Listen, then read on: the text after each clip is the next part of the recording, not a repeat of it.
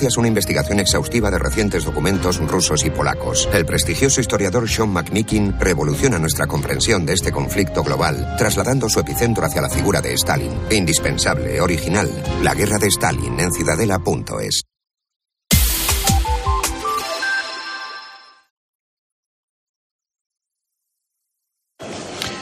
Son las 10, las 9 en Canarias. ¿Qué tal? Soy Ángel Expósito. Seguimos con la linterna encendida de este lunes.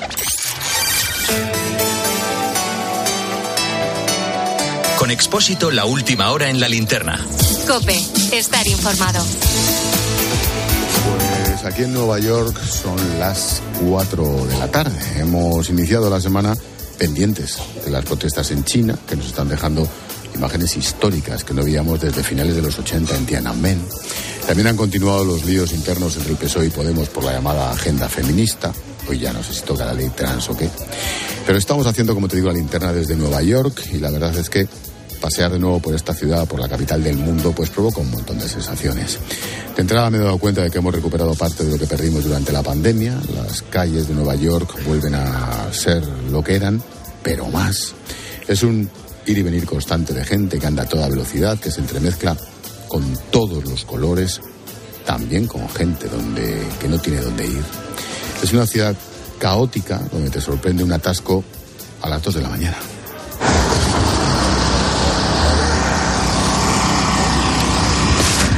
Nueva York, Nueva York no duerme, una ciudad en la que puedes comprar prácticamente cualquier cosa a cualquier hora en cualquier día. Es una ciudad que aunque no hayas estado aquí tienes la sensación de que la conoces perfectamente porque la has visto tantas veces. Es una ciudad en la que no hace falta saber inglés. Se escucha muchísimo español, con acento sudamericano o no, en muchas ocasiones entremezclando el inglés, el famoso Spanglish. Parquear, para aparcar me parece un término maravilloso. Hoy me han contado un chiste que resume muy bien lo que ocurre aquí en Estados Unidos. Dicen que una persona que habla, que habla varias lenguas es políglota, una que habla dos lenguas es bilingual. ¿Cómo se llama quien habla solo una lengua? Americano. Es lo que me contó un amigo colombiano de Barranquilla que trabaja aquí en Nueva York. El 30% de la ciudad, el 30% ya es de origen hispano. Estamos hablando de casi dos millones y medio de personas e increciendo. Muchos de esos hispanos, inmigrantes de segunda generación, tienen la sensación de ser apátridas porque no se sienten de sus países de origen y tampoco se sienten del todo queridos aquí. Rosy ha nacido en Nueva York, aunque sus padres son de Puebla, México. No, eso sí es mentira, yo no me siento de aquí. No, no, yo siento que ni México, como yo, ciudadana mexicana, no nos quieren allá porque somos de acá y los de acá pues también no nos aceptan porque somos, no somos americanos, americanos. Pero encuentras gente alrededor y hay gente con diferentes opiniones y eso es así, aquí en Nueva York. O en Estados Unidos en general, no nomás aquí en, en Nueva York. Pero parece que es verdad que Nueva York no es Estados Unidos. No, No tienen nada que ver. no tiene nada que ver, no. ¿Y te gustaría volver? ¿Te gustaría terminar? ¿Te gustaría vivir en México? No, yo soy una niña de ciudad y a mí me gusta aquí Nueva York. No me gustaría vivir en campo, no estoy acostumbrada. Solo conozco la ciudad, no conozco nada más que eso. En cualquier caso, estamos ante una ciudad majestuosa, una ciudad exagerada, con sombras, pero con muchas luces. Aquí te puedes cruzar con cualquier cultura del mundo. Hay latinos, judíos, árabes, asiáticos, africanos. Es una ciudad abierta en la que todos tienen oportunidades para salir adelante si quieren. Juan Pablo, un pintor colombiano que trabaja de mesero, me lo resumía todo casi casi con una palabra. carísimo. eh, tienes que vivir afuera de la ciudad para pagar menos. El transporte es como una hora, hora y media cada día de ida y de Para regreso. Eh, lastimosamente, últimamente ha estado muy violento todo. Después de la pandemia, claro, me imagino que por la falta de empleo, la falta de dinero, se ha vuelto como un poco más violenta. La verdad es que esta ciudad provoca un montón de sensaciones, algunas contrapuestas. Es una ciudad magnética que la conoces aunque no hayas venido nunca. Nueva York atrae y hace que si vienes, pues sienta que eres, sientas que eres uno más.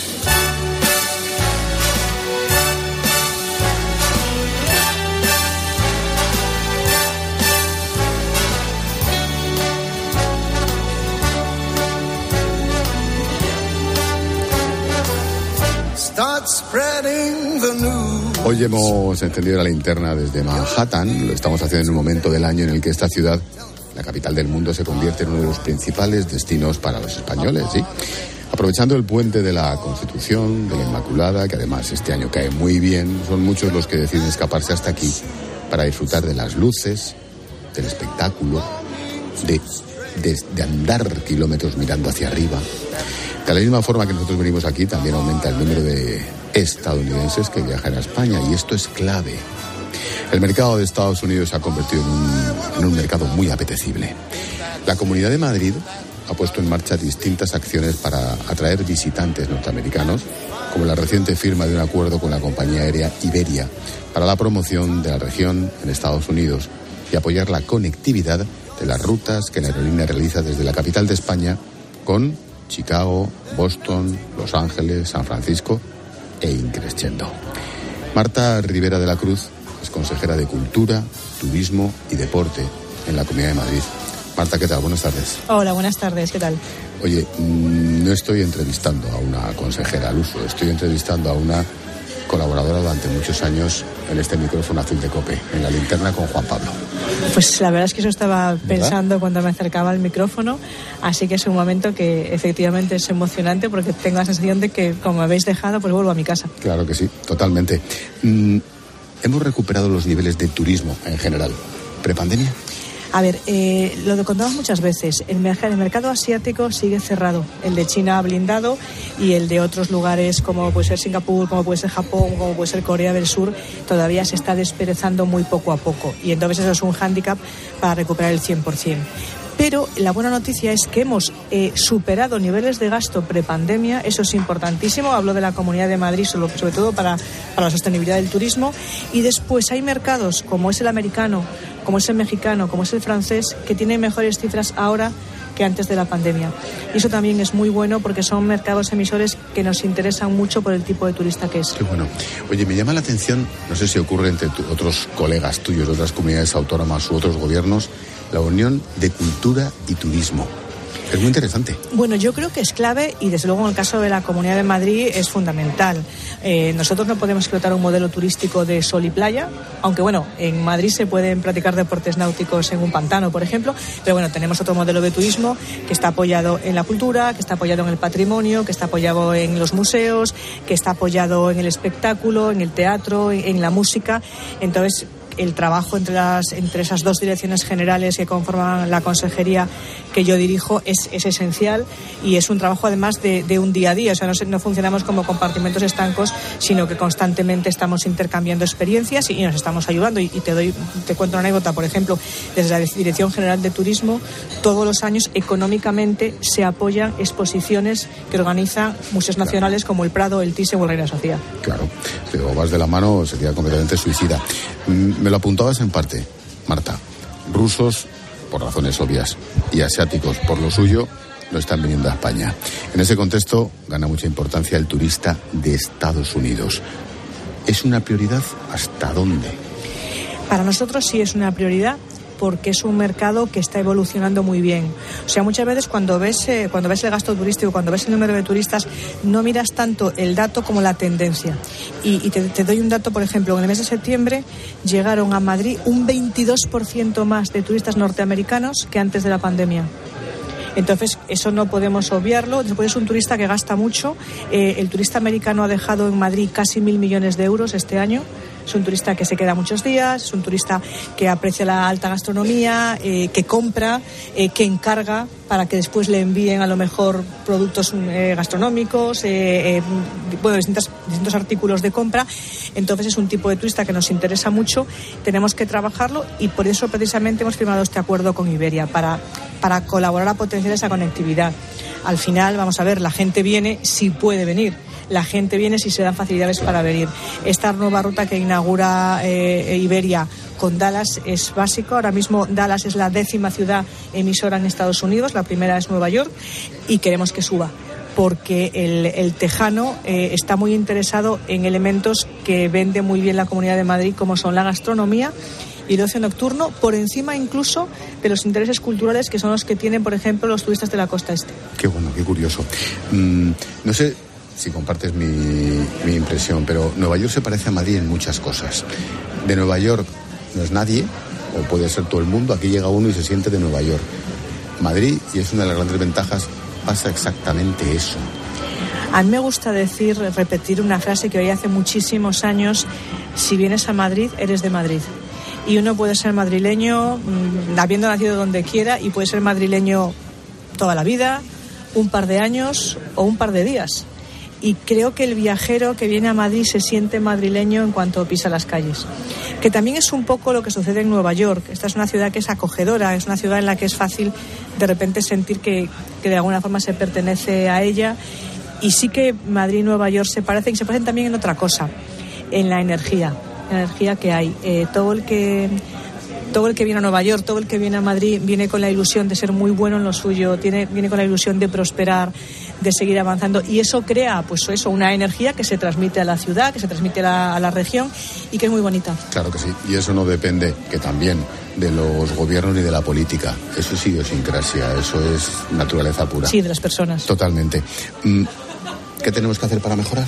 ¿Qué tenemos que hacer para, para que vengan más y para que vengan mejores? Bueno, nosotros lo primero es, eh, hemos puesto en marcha, de la mano del Ayuntamiento de Madrid y de IFEMA, una plataforma que es Madrid Turismo by IFEMA, por primera vez crear eh, un espacio donde podemos trabajar juntos las dos administraciones y además el sector privado.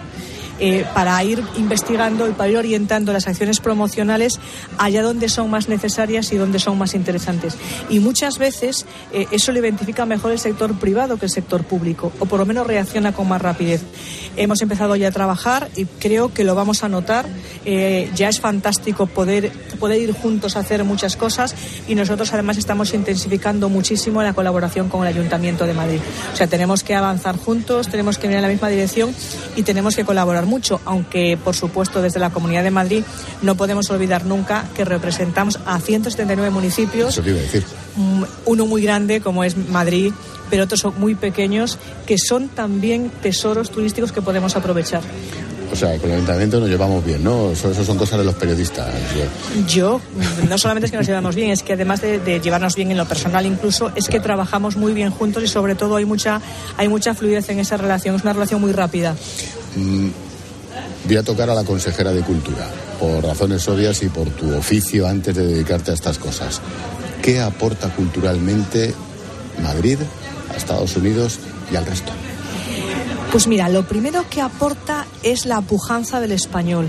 O sea, aporta que ahora mismo Madrid sea la capital del musical en español. Aporta el patrimonio, que evidentemente es, es eh, no se puede ni evaluar el patrimonio histórico que tenemos en Madrid.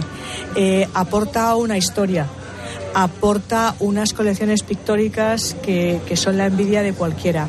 Aporta el hecho, por ejemplo, que dos de las obras eh, pictóricas más conocidas del mundo estén alojadas en Madrid, que son las Meninas y el Guernica, y además se encuentren a unos pocos metros nada más la una de la otra. Y luego, pues una, una creatividad, una pujanza en las artes escénicas y en la música que están convirtiendo, y ahora mismo en la música en concreto, Madrid en el nuevo Miami, incluso para la industria. Qué bueno, anda que no tenemos cosas que hacer. Marta Rivera de la Cruz, consejera de Cultura, Turismo y Deporte en la Comunidad de Madrid. Pregunta personal. ¿No echas de menos escribir? Mucho, mucho. Eh, a mí me, me gustaba mucho escribir y, y mi trabajo ahora mismo no lo hace posible. No digo que no sea posible compatibilizar la escritura con la política, digo que yo no soy capaz de hacerlo eh, y por supuesto que lo echo de menos, sí. Las musas vienen, quiero decir, te llega la idea de, "Oh, esto sería una historia, esto sería un libro, esto, esto sería un ensayo, y lo que no tienes es tiempo para desarrollarlo, o ni siquiera te vienen las musas. Vienen, pero les señalo la puerta de salida rápidamente. ¿La apuntas para yo que sé cuándo? Mm, Pues yo siempre he tenido la costumbre de no apuntar porque tengo la teoría de que las buenas historias, si son buenas, eh, se guardan y vuelven. Entonces, si, si, si me preguntas si estoy tomando notas para, para un futuro, no estoy tomando notas porque lo que merece la pena ahí se quedará. Qué bueno. Marta Rivera de la Cruz, consejera de Cultura, Turismo y Deporte en la Comunidad de Madrid. Gracias y suerte. Muchas gracias. Gracias, Marta.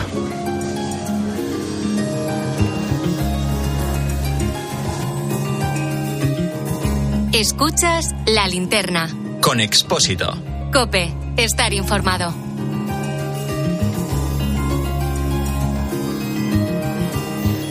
Tiempo de tertulia con Ángela Martialá y con Ignacio Camacho. ¿Qué tal, Ignacio? Buenas noches. Muy buenas noches, con envidia.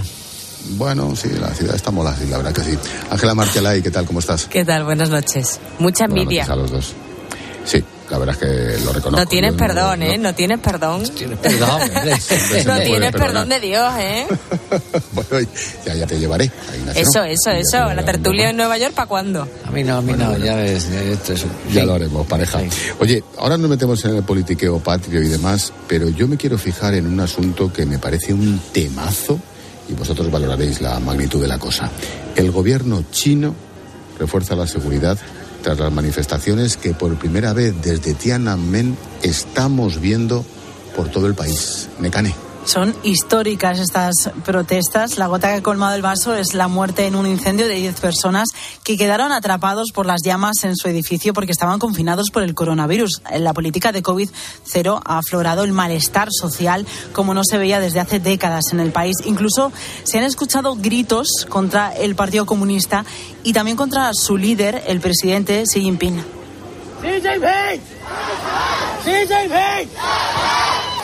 Y entre los detenidos eh, hay, al menos que sepamos, dos corresponsales de medios occidentales. Naciones Unidas ha pedido ya al gobierno de Pekín que respete el derecho de la gente a poder manifestarse. A veces como tenemos cierta miopía periodística y nada más nos fijamos en lo cercano y en lo aumentativo, esto me parece un tema muy, muy de fondo. No sé cómo lo ves, Ignacio. Pues es importante. Bueno, aparte de que verdaderamente es, llamativo oír a, los chinos eh, eh, eh, lanzar consigna directamente con el nombre de Xi Jinping. Es decir, mm, esto mm, hay que jugarse, hay que jugarse ahí el tipo, ¿eh? Sí, por un lado están sacando, ya sabéis, las hojas las hojas en blanco, porque así protesta y si no nos pueden acusar de, decir nada, sacan unas hojas en blanco, ¿no? Para que no, porque es que si sacas un eslogan, te puedes, te, es que te meten en un agujero y no sabes cuándo sales, si es que sales. Pero es que hay unos tíos gritando no sé qué contra Xi Jinping y se les escucha perfectamente. Esto es una muestra de coraje, eh, hombre, un, un pequeño Tiananmen, ¿no? Eh, pues está claro que hay un malestar. Ellos dicen, en alguna crónica que he leído, dicen, nosotros no, no estamos contra el régimen, no somos, no son muchos de ellos, pues no, incluso no son miembros simpatizantes del Partido Comunista. Están contra la política de cero COVID y los confinamientos mm, extremos, no duros, extremos, que, que, están empleando allí y que, aunque eh, se hagan comparaciones, no tienen parangón alguno con lo que se hizo en Europa, incluidos los inconstitucionales del presidente Sánchez. Aquello es meter a la gente a culatazos en las casas ¿sí? y imponerles un régimen de, arresto domiciliario duro. Es decir, y llevan dos años y medio, hombre, eh, con unas cifras además que lo hacen cuando lo hacen cuando mm, detectan un mínimo repunte. Es decir, aquí estamos, nos hemos acostumbrado a convivir eh, hemos vencido los recelos a esta convivencia con el COVID. Es verdad que si la gente sigue falleciendo, que hay repunte, pero es que allí al mínimo repunte decretan confinamiento de ciudades enteras, ciudades enteras de millones de habitantes. bueno, claro, y ha producido un cansancio. ¿eh? Claro, es que me temo que hay mucho más profundo y larvado que el mero coronavirus, que por supuesto también, ese es el tema de fondo, claro que sí. Ángela. Lo que pasa que yo creo que las medidas draconianas a las que han sido sometidos los chinos en estos últimos años, eh, hablaba Ignacio de arresto domiciliario, de que quieres salir del país y te obligan a, hacer una cuarentena de 20 días en un hotel que te tienes que pagar tú, eh, que si tus hijos tienen COVID los llevan fuera de tu casa eh, para que pasen la enfermedad en una especie de, orfanato. Es decir, son medidas que aquí nos llevaríamos las manos a la cabeza. Eh, yo creo que también ha influido que cuando hay un acontecimiento mundial que mueve masas, como es ahora el Mundial de Fútbol, eh, los partidos en China se han llegado a visionar con las caras de las gradas pixeladas, para que no vieran que esas multitudes están sin mascarilla, ¿no? Eh, yo creo que eso solamente hace plantearle a, estos jóvenes eh, con esas protestas pacíficas, eh, pues qué está pasando en el resto del mundo, que el COVID sigue y el resto de países han recuperado la normalidad, que la gente también está vacunada como ellos y sigue haciendo una vida mm, en la que ya pues convive con el virus, mientras que ellos se tienen que continuar enfrentando a estas medidas tan férreas, mm, tan exageradas y que además yo creo que el régimen ha aprovechado para mantener totalmente adormilada ¿no? a la población en un sitio donde, por supuesto, no hay ningún respeto a los derechos humanos. En fin, continuará el lío, pero vamos a estar muy atentos porque con la que está cayendo en el mundo, lo de China me parece que merece mucha más atención. Desde luego es histórico. Sí, sí, totalmente. Em, de vuelta a casa, no sé vuestra opinión, pero a mí, sin duda, la frase del día y de muchos días me parece hombre, Hombre, hombre, me cané. ¿Te refieres a lo que ha dicho hoy Pedro Sánchez? El líder supremo o amado líder baja modesto que sube este. Ha hecho historia, eso dice él. Ha sido durante un homenaje a Almudena Grandes, fallecida hace ahora un año. Ahí el presidente ha hablado así sobre sí mismo y cómo eso que aparecerá en los libros de historia. Una de las cosas por las que pasaré a, la historia es por haber exhumado al dictador de un gran eh, monumento como el que construyó en, en el Valle de los Caídos. Y yo siempre digo, no, que realmente lo que me motivó no fue tanto eso, que también, sino también reivindicar un pasado luminoso que quedó oscurecido, ensombrecido, del republicanismo que, por desgracia, fue segado entonces por el golpe de Estado y por la dictadura franquista. Bueno, varias cosas. Vamos a ver. Cuando dice lo de una de las cosas por las que habla en plural. una de las cosas. Hay muchas más, hombre, claro. Cuando que dice, yo pasaré a la historia, con dos cojones. O sea, dice el tío, yo pasaré a la historia. Luego, como habla así, de esa manera, yo, de verdad, o sea, no tiene límite, está completamente desatado. No sé, Ángela. Em, a ver, yo lo peor de toda esa frase, en la de que por supuesto es una de las cosas por la que él va a pasar, como bien has dicho, es que yo creo que él se lo cree, que está convencido que eso es así. Eh, entonces, tenemos un presidente del gobierno que en unas situaciones especialmente complicadas en las que le ha tocado gobernar, porque eso hay que reconocérselo, con una pandemia mundial, con una guerra en Europa, él está muy satisfecho porque mm, su aportación a la historia de España es haber sacado a un señor, eh, a los huesos de un señor del Valle de los Caídos. Mm, me parece mm, cuanto menos llamativo. Y luego mm, esa frase refleja el espíritu absolutamente ególatra y narcisista, el perfil narcisista que tiene Pedro Sánchez y el alto concepto que tiene de sí mismo. De ahí que él no vea que hace ningún mal pactando con Bildu, eh, que no hay ningún problema en, fijar su futuro político al de Esquerra Republicana de Cataluña, es decir, a quien quieren eh, romper la unidad territorial del Estado, porque él, su, su objetivo es la permanencia en el poder y todo lo demás, pues le parece pecata minuta. Hola. Ignacio. Ah, perdón, creo que me había quedado. Perdona, perdona. No, no, no. A mí me parece muy modesto. A mí me parece muy modesto. Es decir, yo he escrito para mañana un artículo que se llama Modestia Histórica. Es decir, porque ya puestos, hombre, pues, pues puede, puede sacar pecho por haber sido el que indultó a los autores de golpe de Estado, por, por haber sido el que, como dice Ángela, que el primer gobernante que negoció con Bildu leyes del Estado, con, los legatarios del terrorismo, por haber sido el primero que metió ministros comunistas en el Ejecutivo, que así le han salido, por, por, por la gestión maravillosa de, de, la pandemia, en la que fue incapaz de, de elaborar un registro fiable de muertos por batir el récord de asesores y de gasto público, por entregarle a Marruecos el Sáhara en secreto. En fin, mm, ya puesto a presumir, tiene mucho lo que presumir, mucho, mucho más, con más peso histórico que esto de, de, sacar de su tumba a un, pobre difunto, ¿no? Eh, es que este hombre, cuando ve un palito, coge y se sube como los pollos, y cuando no lo ve, se lo pone el solo. Es que fijaros, o sea, lo de una de las cosas por las que pasaría la historia, es decir, bueno, tú lo puedes pensar, pero es que ya el hecho de decirlo es todo un retrato psicológico. Pero ¿os acordáis cuando llegó a la Moncloa y hacía las primeras entrevistas, por supuesto, al, al grupo Prisa, a la Sexta, a Televisión Española, nunca a los medios críticos? siempre en todas las entrevistas que concedía repetía 25 veces yo el presidente del gobierno. Sí, sí, sí. Me parecía Mi que persona, tenía que acuérdate de mi creérselo. persona. Yo el presidente famoso- del gobierno era como el famoso sintagma de mi persona, ¿no? Esto lo hacen porque no sé qué, porque odian a mi persona y tal. Bueno, pues es que, a ver, se retrata y se retrata, el lenguaje lo retrata. Y, y lo- porque igual eso se lo ha escrito alguien, lo cual es todavía peor.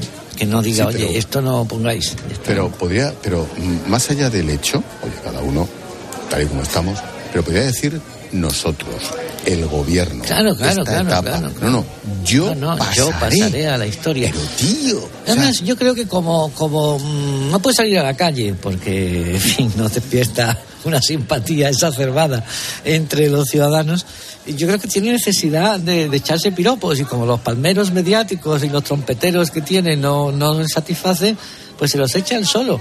Aparte de esto, esto era un homenaje al Mudena Grandes. Sí, que no iba con él, que no iba Claro, con él y, lo el ha acto. y lo ha convertido en una glorificación de sí mismo. auto homenaje. En un selfie homenaje. Un selfie homenaje, correcto. Sí, ay, hombre, mira, eso se me ha escapado ponerlo en el periódico. Oye, oye, oye, verdad, macho. Mira, pues mira, para el día siguiente, si esto va- te va a dar, te va a dar para Sí, muchas. sí, ¿eh? el selfie, el selfie. Te va a dar para muchas. Yo no sé, decíais lo del, lo del retrato psicológico. De verdad tiene un problema este hombre. ¿eh? O sea, ya sabíamos que es el más guapo del mundo, no hay más que verle andar. O sea, Gary Cooper en Solamente en Peligro es un pringao. Pero, pero ya lo, lo de hoy, lo de hoy es un, es un paso más. En el fondo también puede ser una, mm, una muestra de, de inseguridad, ¿no? O sea, yo creo ¿Tú que yo creo que Pedro Sánchez, a ver, yo creo que él tiene un alto concepto de sí mismo y no tiene límites. Eso sí que lo creo y, y que el problema es que no diferencia entre lo que está bien y lo que está mal. Es decir, su objetivo es la supervivencia en el poder y ya. Em, pero en el fondo, cuando alguien necesita reafirmarse tanto, eh, sí que es una muestra de cierta inseguridad, ¿no? Mí, por ejemplo, lo que he comentado antes, que era muy significativo, ¿no? Que él tenía que, que presumir de que era el presidente del gobierno en las entrevistas, como si el entrevistador no supiese, el periodista, que él, que él lo es, o todos los españoles. Y se tenía que reafirmar.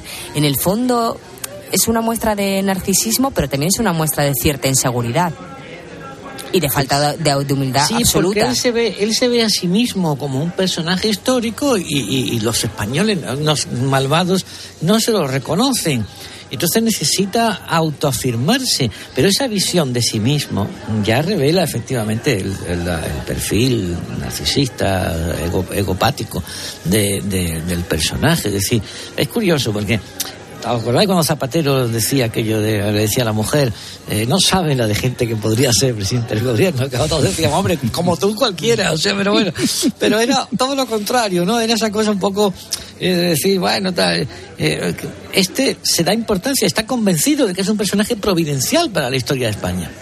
Y dice, porque claro, tú lo, tú lo has notado, es que el sintagma es muy delator. Dice, una de las cosas por las que pasará la historia. Le faltó decir una de las muchas cosas que pasará, por las que pasará la historia. Él se considera un personaje providencial. Es que, de no, verdad, y es- seguro que si le preguntamos que, cuáles son el resto de las cosas, dirá que no haber dejado caer claro, a los eh, más necesitados, que haber conseguido desinflamar la situación en Cataluña, que eso a que él se lo cree. Eso se lo cree, La habernos sí sí salvado, a habernos salvado de la Sí, bueno, la- pandemia. la ley le ha salido regular. ¿Eh? La ley No, no, del sí sí ha salido regular. No, él dice que la va a copiar el mundo entero. Sí. Para que se rebajen las penas a los, a los Sí. violadores. Por cierto, 11 años le han quitado hoy a dos violadores Sí. en Cantabria. Sí, 11 lo he visto, añitos, sí, ¿eh? lo he visto. En fin, bueno, dejadme dos minutitos, que ahora vuelvo, me voy a reponer del momento histórico. Hola, Paloma. Hola, ¿qué tal? Oye, nos traes un mensajito de línea directa. Sí, pues eso, que no gastes más energía, lo que estás diciendo, Ángel. Por eso, porque bueno, en línea directa tienes un seguro para eléctricos e híbridos enchufables a un precio definitivo y con una oferta que cambiará para siempre el mundo de los seguros. Si te cambias, ahora tienes un todo riesgo con franquicia por solo 249 euros con coberturas especiales como la sustitución de la batería en caso de siniestro o el robo del cable de carga. Vete directo a lineadirecta.com o llama al 917-700-700 el valor de ser directo. Consulta condiciones. Estás escuchando la linterna de Cope. Y recuerda que si entras en cope.es, también puedes llevar en tu móvil las mejores historias y el mejor análisis con Ángel Expósito. Hola, soy Salvador Dalí. Y si además de avanzar en inteligencia artificial, investigamos más nuestra inteligencia natural, quizás así podamos vencer enfermedades como la que yo sufrí, el Parkinson. Apoyemos la investigación en enfermedades neurodegenerativas. Entra en fundacionreinasofía.es. Dos cositas. La primera, ahora que suben los precios de todo, tú también me lo has subido. La segunda, yo me voy a la mutua. Vende a la mutua con cualquiera de tus seguros y te bajamos su precio, sea cual sea. Llama al 91 555 5555. 91 555 5555. Por esta y muchas cosas más, vente a la mutua. Condiciones en mutua.es. Escuchas la linterna. Y recuerda, la mejor experiencia y el mejor sonido solo los encuentras en cope.es y en la aplicación móvil. Descárgatela. Soy David de Carlas. ¿Tienes un impacto en tu parabrisas? Ya llevas días con esto, ¿no? Ah, es pequeño, no pasa nada. Pues puede romperse si no lo reparas. Pide cita directamente en carlas.es y en 30 minutos repararemos tu parabrisas. Carglass cambia, Carglass repara. Este noviembre el mundo cambiará para siempre, al menos el mundo de los seguros, porque si cambias tu seguro de coche a línea directa te daremos una oferta que nadie podrá batir, pero nadie en nadie. Te bajamos el precio de tu seguro de coche y tienes un todo riesgo a precio de terceros. Ven directo a lineadirecta.com o llama al 917-700-700. El valor de ser directo. Consulta condiciones. Jaume Serra es una cava familiar que sigue fiel a su tierra y a sus orígenes. Por eso con Jaume Serra, esta Navidad vamos a demostrar nuestro cariño a los amigos, a la familia. Vuelve a reunirte con los tuyos y a brindar por los mejores momentos con tu cava favorito. Cava Jaume Serra, el amigo que nunca falta a la cita. Estas gafas me han salido por solo 29 euros. ¿A qué parecen más caras? Pues son mis 29, las gafas completas de Sol Optical por 29 euros. Infórmate en soloptical.com. No solo se trata de saber lo que pasa. Bueno, no está mal. Hoy podemos hablar de cierto alivio, sí, alivio para los hipotecados. Sino de entender por qué pasa y cómo te afecta. Para empezar, están las medidas para las familias consideradas vulnerables, que son las que ingresan por debajo de los 25.200 euros. Sí, en el caso de esos hogares, y destinan más del 50%. De lunes a viernes, de 1 a 4 de la tarde, mediodía Cope, Pilar García Muñiz te da todas las claves para entender lo que sucede a tu alrededor.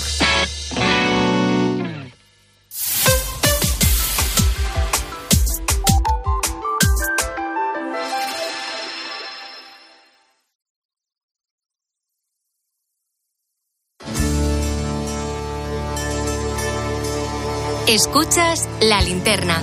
Con Expósito. Cope, estar informado.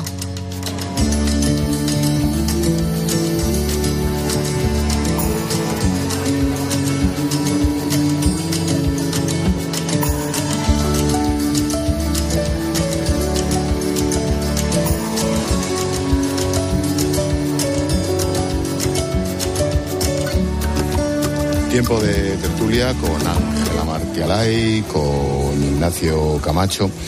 Mm, En ese acto del que hablábamos antes, Pedro Sánchez también ha anunciado que el gobierno aprobará mañana la ley contra la trata. A esta hora aún hay divergencias entre los socios de gobierno, pero claro, tienen abiertos un montón de frentes. Mecane, ¿de qué, ¿de qué va esto? Es que el Ministerio de Igualdad dice que el anteproyecto diseñado por el de Justicia es insuficiente. De fondo, la lucha entre los socios del gobierno por el relato de la agenda feminista, que tiene otro ejemplo la ley trans. El PSOE mantiene sus enmiendas para modificar la, auto- la autodeterminación de género en los menores de 16 años. Es uno de los puntos clave del proyecto de Irene Montero. Todo mientras Moncloa espera que el Supremo apague el incendio de la ley del solo sí es sí. Ricardo Rodríguez, buenas noches. Buenas noches. La Moncloa se ancla en su discurso ante los desmarques de audiencias provinciales del criterio de la Fiscalía General del Estado en aplicación de la ley del solo sí sí. Confía en el Supremo siente jurisprudencia rechazando la rebaja de condenas, aunque se limite a ir caso por caso. Hasta que eso ocurra, el gobierno pretende cruzarse de brazos y quizá después tampoco reformule la norma ante el rechazo de Podemos. El socio mayoritario se ha visto atrapado en la sobreexposición de Irene Montero, que ha tirado de los excesos de Vox para reivindicarse. El PSOE admite que la ministra se ha empoderado, pero sin dejar por ello demostrar irritación cuando su consigna ha sido templar los golpes al definido como ADN feminista de la coalición. Las grietas internas salen de nuevo a la luz ante la ley trans, con los morados cerrados en banda para tocar una sola coma del texto. Los socialistas mantienen intactas las enmiendas que exigen aval judicial a los menores para el cambio de sexo. Ahora vamos. Mm, ahora vamos a la parte jurídica del asunto, Ángela. Pero desde el punto de vista político, ¿estas discrepancias en el seno del gobierno son producto del año electoral en el que entramos? ¿Son un pasito más en un carajal entre ambos insoportable? ¿O no tienen importancia porque ya se conocen y les da exactamente lo mismo? Están en campaña todos. ¿Cómo lo veis, Ignacio? Un poco las dos cosas. Es evidente que aquí estamos ya en campaña y Podemos quiere marcar perfil y al gobierno le interesa también que Podemos marque perfil, porque está bastante mal las encuestas y es parte del desplome de Sánchez, aunque le quita votos a Podemos, pero no compensa, porque están, van perdiendo los dos. Y al gobierno le interesa también completar la agenda. ¿eh? Al gobierno le interesa el año que nos queda, sobre todo los, seis meses hasta los ocho meses hasta las elecciones de mayo, siete, son consejos de, derramar dinero, derramar dinero a expuertas, ¿eh? prepararos, ¿eh? que con vuestros impuestos dan para mucho. Y por un lado, y por el otro, pues leyes sociales, que cuestan poco dinero, pero han ruido y tal, leyes de derechos, esto que llaman ampliación de derechos.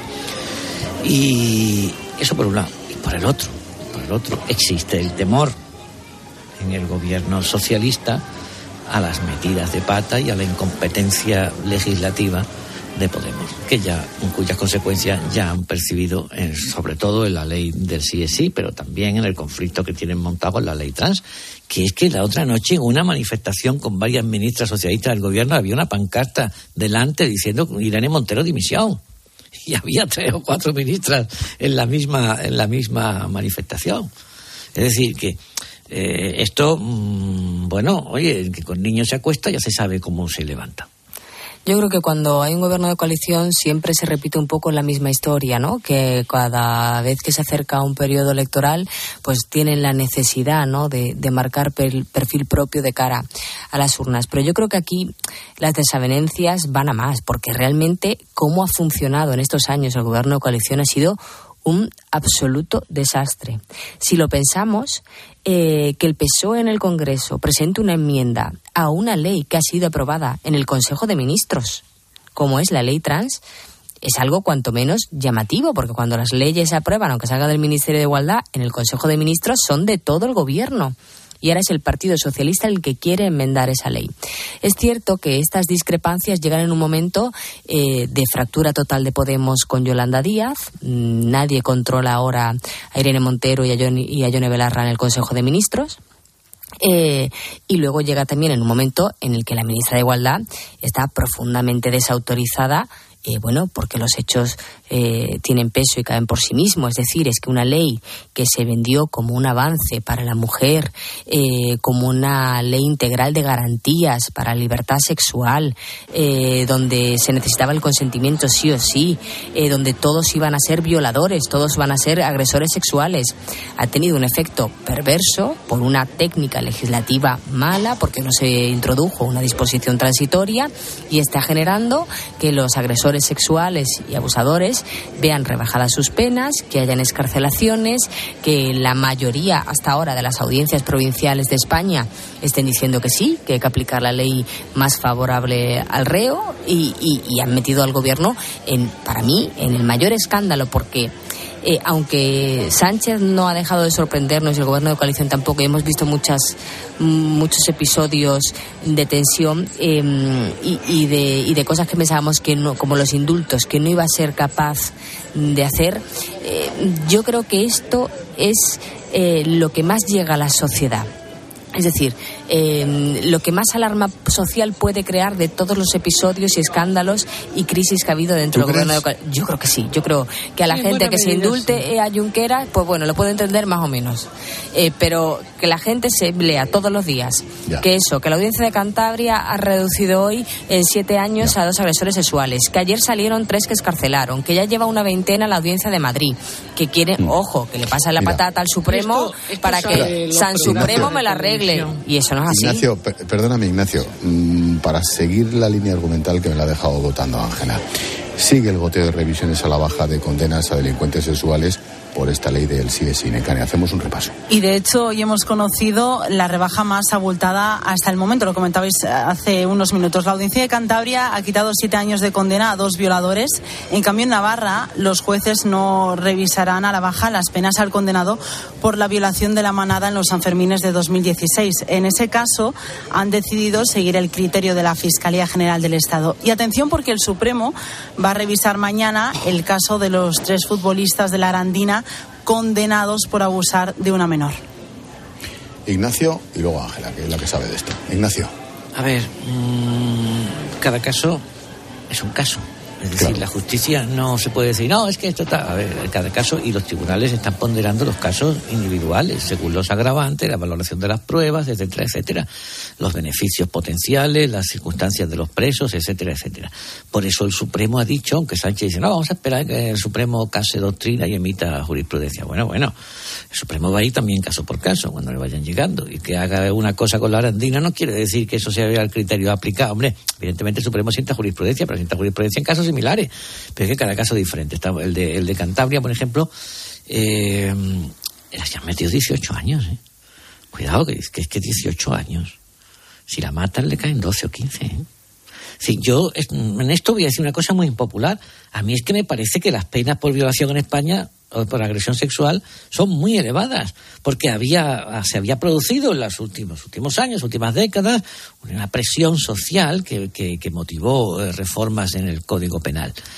Pero es que a la manada le metieron nueve años en la primera condena. Y si la hubiera matado, once. Si hubiese sido un homicidio, once. Y las calles de este país ardieron contra los jueces.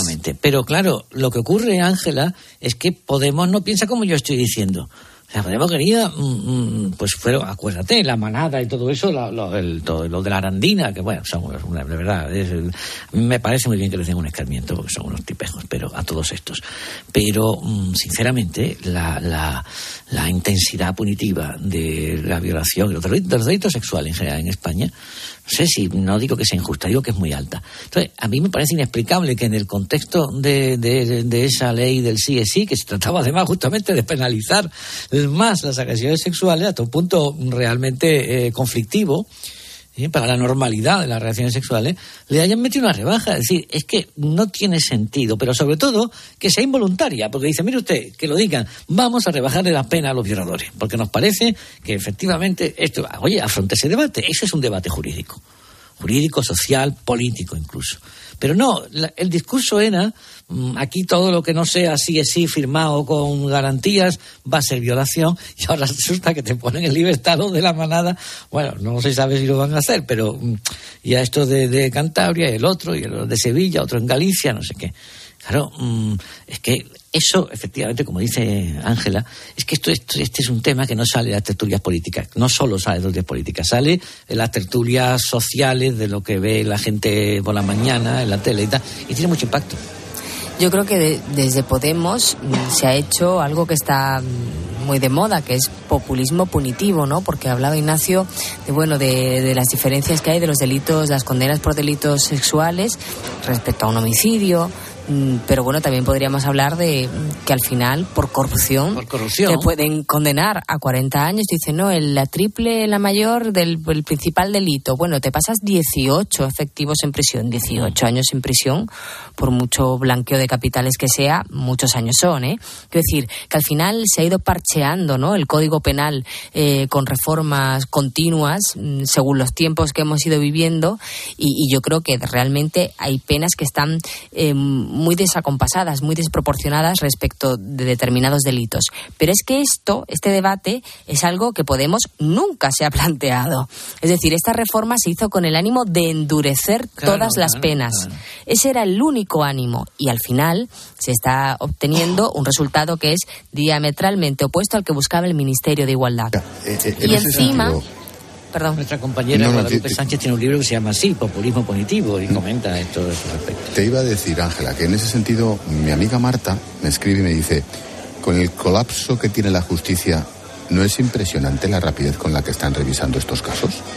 Bueno, yo creo que porque son casos con preso, porque la mayoría están condenados, eh, y en esos casos yo creo que la justicia mm, siempre suele actuar rápido. Mira, yo voy a poner un ejemplo. ¿Os acordáis cuando Estrasburgo nos dio un buen sopapo con la doctrina Parot? Eh, y ordenó la escarcelación de Inés del Río. Eh, en la Audiencia Nacional hubo un debate si se la escarcelaba solamente con el fallo o se esperaba la sentencia. Es decir, una rebaja de pena a alguien que está en prisión y lo tienes que sacar es que el juez se mete en un problema. Eh, y, hemos visto no solamente rebajas, sino rebajas que han conllevado a esas escarcelaciones. Eh, yo creo que en estos casos de que son mm, procedimientos, causas eh, con preso, mm, lo normal dentro de la lentitud que tiene y lo criticable mm, que es que la justicia española sea tan lenta, porque yo creo que es menos justicia en muchos casos con esa lentitud, pero yo creo que en estos casos sí que se suele actuar con celeridad, porque es que a veces hasta instituciones penitenciarias, la prisión te avisa, oiga, que este señor, y luego porque claro, se virtu melón, las defensas están como locas presentando escritos. diciendo, oiga, aplíqueme la ley más favorable. Como es lógico, y además Y los jueces se meten en un lío si no lo hacen. Quiero decir que es que esto no es eh, que si la ley es mala, tú tienes un margen de maniobra. Que si las penas están en unas horquillas que son parangonables, tú puedes tratar de decir, venga, sí, eh, son compatibles, las vamos a mantener por la proporcionalidad. Pero es que aquí hay casos en los que esa proporcionalidad no se va a poder, porque si te imponen la pena mínima y en todas las sentencias tiene que haber una individu- individualización de esa pena, de esa conducta que te, que te castiga, si es la pena mínima, es que aquí las horquillas mínimas bajan. Entonces, mm, ¿habrá un cierto margen de maniobra? Sí. Algunas audiencias están diciendo que, bueno, que se puede aplicar esa disposición que tiene el Código del año 95, pero en otros muchos casos, para todos, no es posible. O sea, eh, no, porque la ley tiene un, un- un- es un coladero. O sea, y decir que el Supremo eh, va a sentar jurisprudencia, bueno, si el Supremo hubiese querido sentar jurisprudencia eh, de forma rápida e inminente, se hubiese convocado un pleno no jurisdiccional, cosa que no se ha hecho. Que se vaya a mirar el caso de la Arandina que también es un caso muy peculiar, porque hay que recordar que estos señores los condenaron a los tres por a 38 años de prisión y luego el TSJ de Castilla y León les bajó las penas, creo que eran a cuatro, tres años y uno de ellos absuelto. Es decir, que también es un caso que primero una, una, una violación del libro y luego un abuso sexual y un absuelto. Con lo cual, eh, que el gobierno vaya a querer, de, querer utilizar la decisión que adopte mañana el Tribunal Supremo en el Arandina para decir que ha fijado un, cri- un criterio general va a ser mentira. Eso no va a ser el- el- lo que se resuelve de la Arandina, el fallo no va a ser un criterio general para todo. Eso es mentira y lo dirán, ¿eh? Si el fallo es favorable se le sube las penas, como pide el fiscal, lo dirán. Y eso es mentira, se va a ver caso por caso. Y la prueba es eso, que no se ha convocado ningún pleno, mm, ninguna junta, como han hecho, el- bueno, en el Supremo son plenos y las audiencias provinciales han convocado juntas. Pero bueno, no se ha convocado ninguno, aquí se va a ir mirando caso por caso. Habrá, asuntos en los que se tenga que rebajar la pena. Además, todo esto son casaciones. Todavía no han llegado las revisiones de sentencia. Firme. Al Supremo le están Claro, llegando claro, las claro. casaciones. Las casaciones, efectivamente, las revisiones están pasando todavía por, la, por los tribunales intermedios. Pero claro, esto es legislar con los pies y sin saber, sin saber que en el Código Penal tocar un, un, un artículo repercute sobre otros. Y así de sencillo, pero bueno, esto lo sabe uno, un estudiante de introducción al derecho. Eh, luego, en fin, mm, los jueces, las togas fascistas y tal, el Tribunal de Cantabria, de la Audiencia de Cantabria, eran dos mujeres y un hombre, pues ya sabemos, dos mujeres fachas, ¿no? Eh, que además han aplicado lo que dice Ángel, es decir, oiga, a estos señores se les condenó con la pena mínima y se puso la sentencia que era la pena mínima. Inciso, la pena mínima eran 18 años, ¿eh? 12 por violación y 6 por cooperación. Pero como se dijo la pena mínima y esa pena mínima se ha reducido, pues se le aplica a rajatabla 11, 6 y 3, o sea, sí, 6 y 3. 7 y 3. En fin. mm, hablando un poquito de todo esto, nos hemos referido a las movidas dentro del gobierno, nos hemos referido a las distintas polémicas, pero hay una derivada que me parece interesante, a ver si me da tiempo de darle en los cinco minutos que nos quedan de tertulia, Ángela e Ignacio, y es dentro del PSOE. Titular que estoy leyendo ahora mismo en el mundo. Paje cree que el delito de sedición ya le penaliza e intensificará su perfil propio en Castilla-La Mancha. El equipo de García Paje confía que obtendrá un resultado muy por encima de la media del PSOE en las autonómicas de 2023. Las encuestas no dicen eso, del muy por encima de la media del PSOE o que vaya a ganar tan cómodamente. Penaliza tanto, están a tiempo, porque luego hay otra derivada. Aquí García Paje y Lambán pueden protestar mucho, pues luego los diputados de Castilla-La Mancha de Aragón se ponen todos de pie y votan que sí a la sedición, ¿eh? Naturalmente. Naturalmente. Y si tuvieran que estar en el Senado o en el Congreso, Paz y Lambán votarían que sí. O, bueno, o, pasarían un severo mal rato si tendrían que poner enfermos. Eh, es verdad que Paje va a superar Paje y probablemente Vara y no sé si quizá también Lambán tienen expectativas, están disputando la presidencia, o sea, están ahí en un empate arriba abajo, pueden ganar o pueden perder pero ahora mismo Sánchez está lejos de ganar. Cuidado, que yo no digo que no vaya, que, vaya a perder, ¿eh?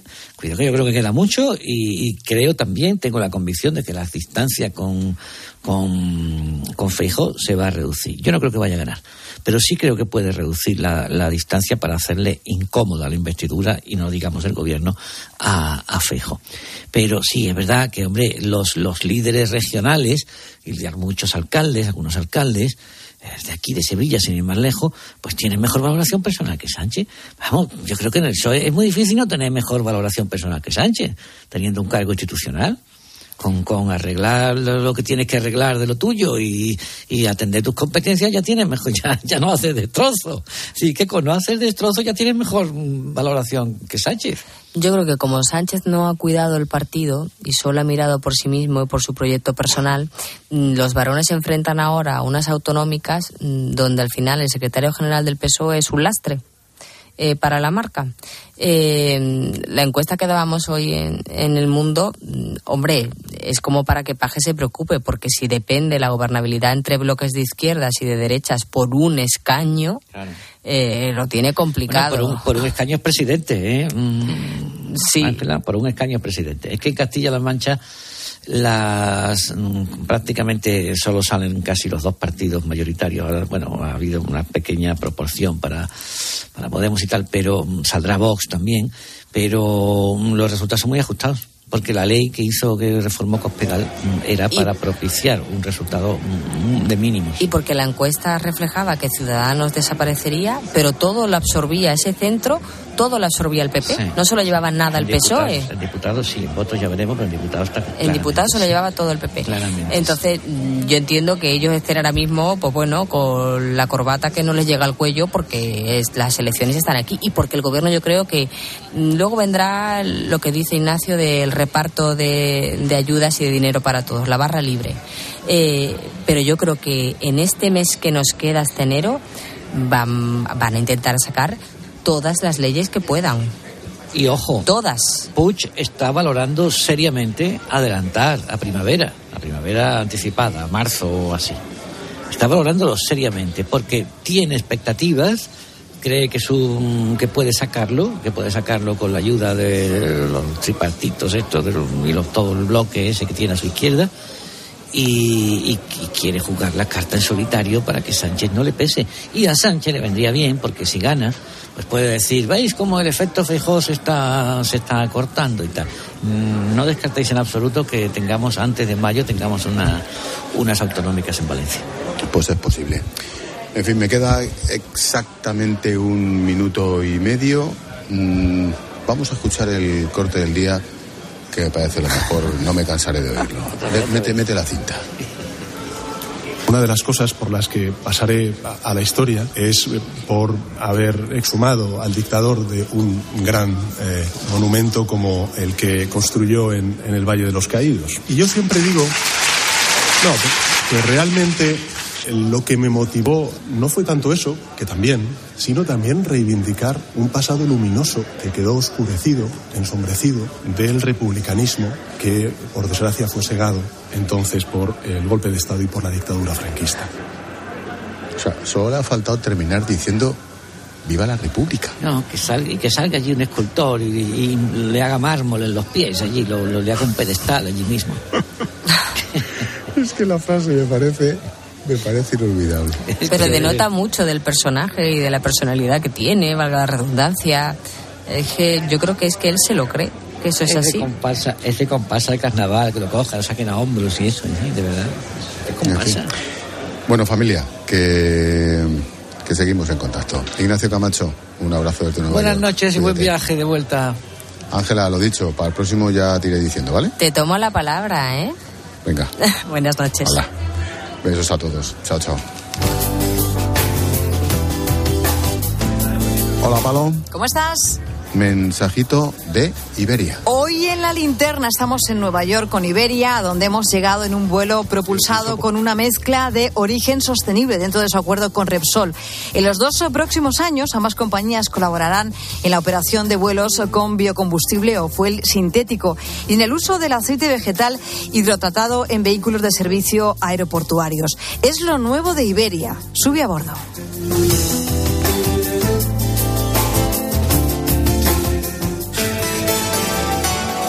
Expósito.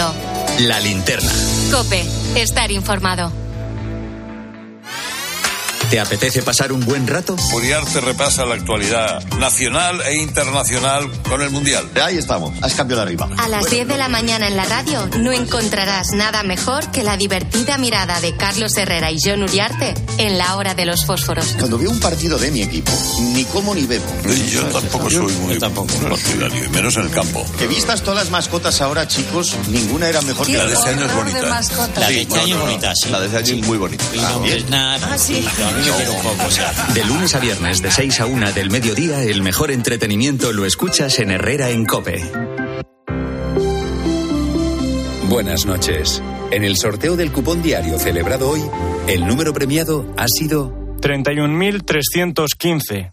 31315. Serie 5005. Recuerda que mañana, como cada martes, tienes un bote millonario con el sorteo del Eurojackpot de la 11. Y ya sabes, a todos los que jugáis a la 11, bien jugado. Siempre dije, ¿para qué necesito yo sanidad privada? Donde dije digo, digo Vivaz, tu seguro de salud con acceso directo a los mejores especialistas y hospitales. Y para tu comodidad, servicio integral online, tu médico, tu receta y tus medicinas en casa. Prueba Vivaz, ahora desde solo 12,95 euros al mes con copago y dos meses gratis. Llama al 917-400-400 o entra en vivaz.com. El valor de ser directo. Consulta condiciones. En Alquiler Seguro cumplimos 15 años mejorando día a día los servicios a inquilinos y propietarios. Facilitamos los trámites con la digitalización de procesos, visitas virtuales, firma digital, área privada y app para gestionar tu alquiler. Alquiler Seguro 910-775-775. 15 años mejorando el mercado del alquiler. Escuchas la linterna. Y recuerda, la mejor experiencia y el mejor sonido solo los encuentras en cope.es y en la aplicación móvil. Descárgatela. Aparcar en la puerta, vayas donde vayas, es fácil. Pagar menos por el seguro de tu moto es muy fácil. Vente a la mutua con tu seguro de moto y te bajamos su precio, sea cual sea. Llama al 91 555 5555. 91 555 5555. Mutueros, bienvenidos. Esto es muy fácil. Esto es la mutua. Condiciones en mutua.es. Tengo un mensaje de una empresa de transportes y me pide que acceda a un enlace. Mi nieta me ha dicho que llame al 017, la línea de ayuda en ciberseguridad de INCIBE, o contacte por WhatsApp o por Telegram. Haz lo mismo. Ciberprotégete. INCIBE, campaña financiada por la Unión Europea Next Generation, Plan de Recuperación, Gobierno de España.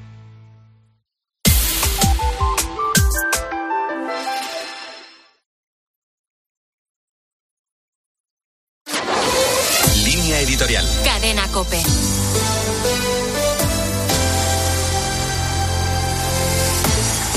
El nuevo secretario general de la Conferencia Episcopal, Monseñor César García Magán, ha pasado esta mañana por los micrófonos de Herrera en Cope para hablar de la naturaleza y funciones de su nuevo cargo y de cuestiones que afectan a la Iglesia y a la sociedad en la que se inserta. Ha habido tiempo para repasar desafíos que la Iglesia tiene por delante, como el primer anuncio en una sociedad secularizada, la pastoral de familia y de juventud que han de ir de la mano, o la pastoral de la caridad en un tiempo en el que la precariedad abunda y las necesidades de tantas personas se multiplican.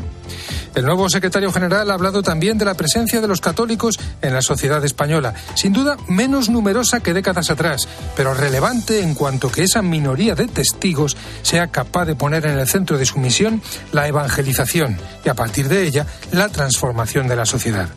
Ha recordado, con palabras de San Juan Pablo II, que el Evangelio se propone, no se impone. Ha de ser propuesto y acogido o rechazado en libertad, pues es todo un termómetro de las sociedades democráticas cómo se respeta y promueve el derecho fundamental a la libertad religiosa. En ese contexto, ha subrayado que la propuesta de familia que hace la Iglesia, que profundiza una realidad antropológica y jurídica previa al Evangelio, ha de ser respetada. En un contexto de libertad, es normal que en el ámbito civil se reconozcan otros tipos de uniones que la Iglesia respeta, pero eso no obsta para que ella pueda y deba mostrar la belleza de la familia cristiana, ofreciéndola como propuesta a la libertad de todos.